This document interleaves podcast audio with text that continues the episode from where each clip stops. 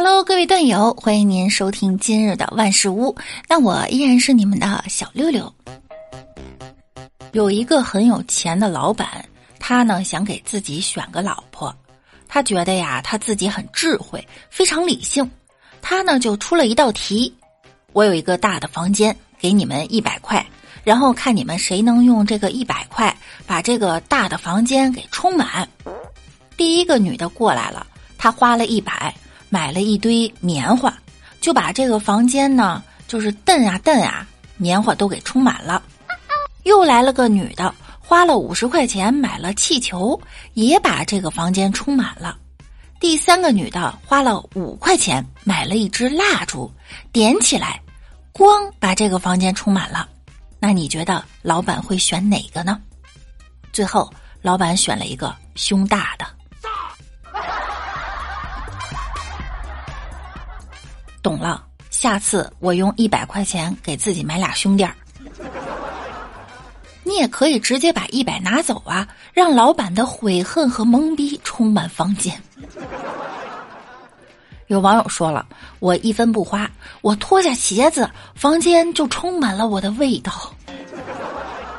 还有网友说，我买个煤气罐，煤气把房间充满了。好吗？前面这个充满了煤气，后面那个点着蜡烛进去了。我发现一个工作挣的特别多，而且呢还轻松。在俄罗斯最北边有一个这样的职业，是扶企鹅的职业。在那个地方啊，之前是没有飞机的，现在呢越来越多的飞机飞到那儿去。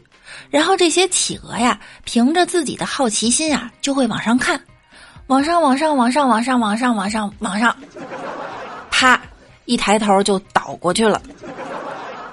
这个时候呢，就需要专门的一个人过来呢，把他扶起来。他摔倒了呀，自己是起不来的。这个职业呢很有趣儿，只要你爱动物，能扛得住冷，你就可以去参与。而且他们的待遇啊，真的非常好。三千八百到六千美元一个月，也不是什么钱不钱的。我呢，就是特别想为动物做点服务，特别爱动物。这哪是扶企鹅呀？这明明就是扶贫呐！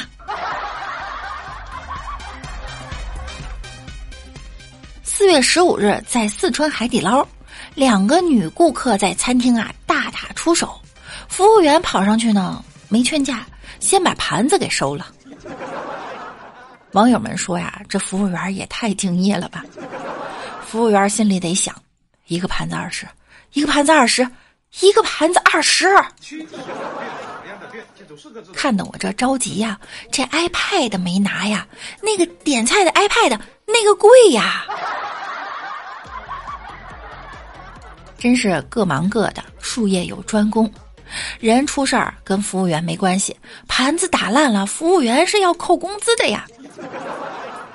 有网友说了，收盘子呢是为了让客人在打架的时候不会随手拿身边的东西砸别人。我在酒吧干过，一打架赶紧上去收酒瓶儿，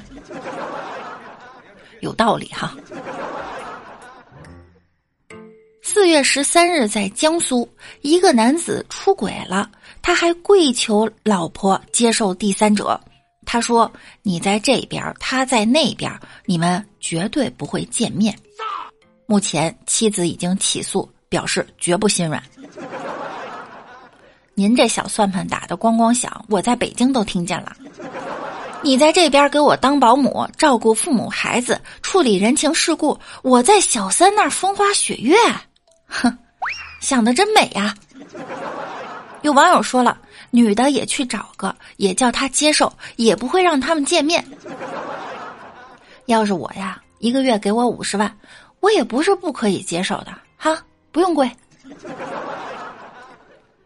哪种男人千万不能嫁呢？这种男人就不能嫁。十三日，在山东，大学老师给孩子们谈恋爱观。像剥虾、半夜给你买奶茶这些不是稀有物，不要被低成本的付出感动。现实呢是，有些女人偏偏为这种低成本的付出感动的死去活来。这老师说呀，如果对方不具备以下这几点，你们就别选择了。就是对方的谈吐、对方的知识面、对方的视野、对方控制局面的能力、对方的情绪一定要稳定。大家要记着，情绪稳定非常重要。听到了老师的这一番表述呢，有网友们也有不同意见了。有网友说：“哈，找男人不能只看他的谈吐、他的知识面、对方的视野、对方的颜值，还要看看你自己的。”还有网友说：“这样的低成本付出，我觉得也很难能可贵了。这种低成本的付出都不愿意，还指望他付出什么呢？”还有网友说，个人觉得每个人的恋爱观和价值观都有所不同，不应该以演讲的方式去扩散你自己以为的。确实是嘛，低成本的付出都做不到的话，他还会有什么高成本的付出呢？